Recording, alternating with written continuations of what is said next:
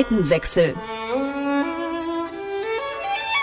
Detektor FM entdeckt Klassik. Mit Gregor Schenk. Präsentiert vom Gewandhausorchester. Ich lebe Musik. Popmusik. Das ist mein Beruf. Ich bin Musikjournalist. Aber was ist da drüben? Auf der anderen Seite. E-Musik? Hochkultur? Ist das wirklich so angestaubt, wie es klingt? Früher mussten die Leute ja auch zu irgendwas raven. Wie geht Klassik? Das will ich rausfinden. Deswegen gehe ich dahin, wo Klassik gelebt wird. Zum Gewandhausorchester. Zeit für einen Seitenwechsel. Wien in den 1870ern. Eigentlich läuft es gar nicht so schlecht für Anton Bruckner. Er hat eine Professur am Konservatorium und feiert als Organist große Erfolge. Er ist anerkannt in der Wiener Gesellschaft, auch wenn er als kauziger Sonderling gilt, der sich lieber in Bierkellern rumtreibt als in vornehmen Kaffeehäusern. So richtig glücklich ist Bruckner aber nicht. Seine Sinfonien stoßen nicht gerade auf Gegenliebe. Der Höhepunkt seines Misserfolgs ist die Uraufführung seiner dritten Sinfonie. Mitten im Konzert verlassen große Teile des Publikums den Saal. Selbst Orchestermusiker gehen von der Bühne. Die Kritiker verreißen Bruckner. Doch der gibt nicht auf. Mit der vierten Sinfonie soll sich das Blatt endlich zum Guten wenden.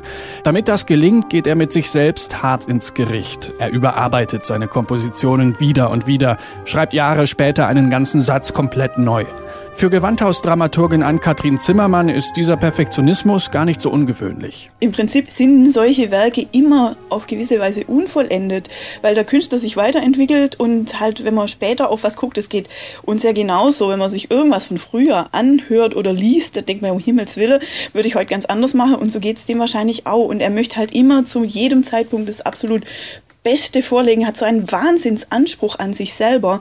Und für ihn ist das Höchste und Hehrste und Heiligste überhaupt ist die Sinfonik. Und da möchte er einfach nichts irgendwie, was er als nicht perfekt empfindet, in der Welt hinterlassen. Bruckners Wahn nach dem Perfekten treibt kuriose Blüten. Vor allem, wenn er sich mal nicht mit Musik beschäftigt. Der designierte Gewandhauskapellmeister Andres Nelsons weiß, Bruckner war sehr komplex. Er war schüchtern, unsicher und hatte diesen Zählzwang. Wenn er jetzt hier wäre, würde er die Parkettleisten auf dem Boden zählen oder wie oft man mit den Augen blinzelt. Er war deswegen sogar in psychiatrischer Behandlung.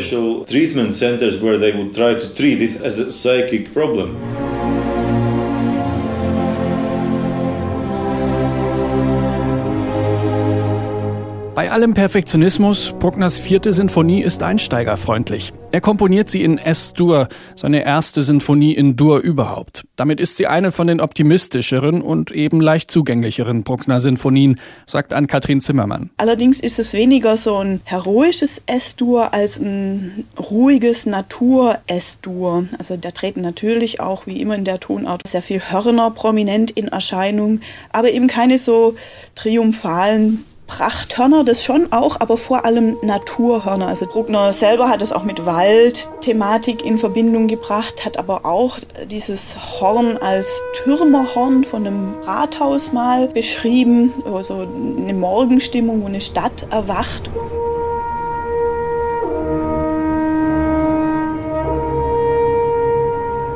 Der Bezug zur Natur erklärt dann auch den Beinamen der vierten. Bruckner selbst nennt sie die romantische. Zeitsprung. Riga in den 1980ern. Andres Nelsons ist gerade mal fünf Jahre alt, als ihn seine Eltern mit zur Oper nehmen.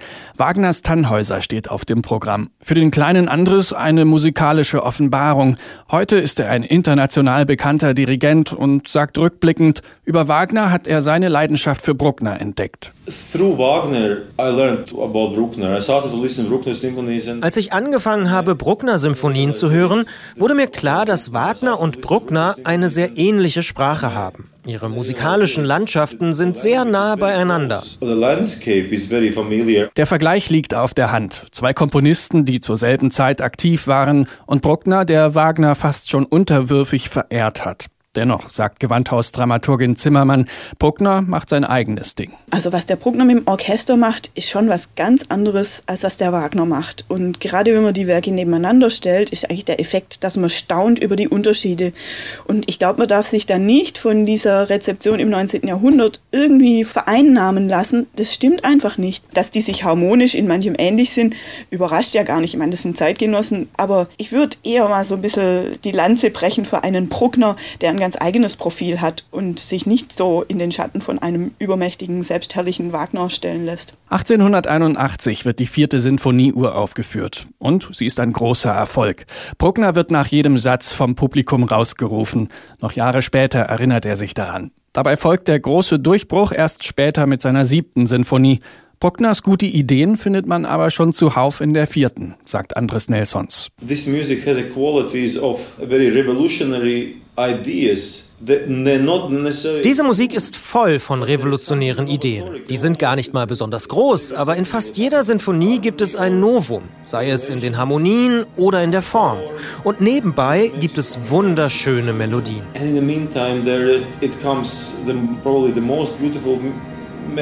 And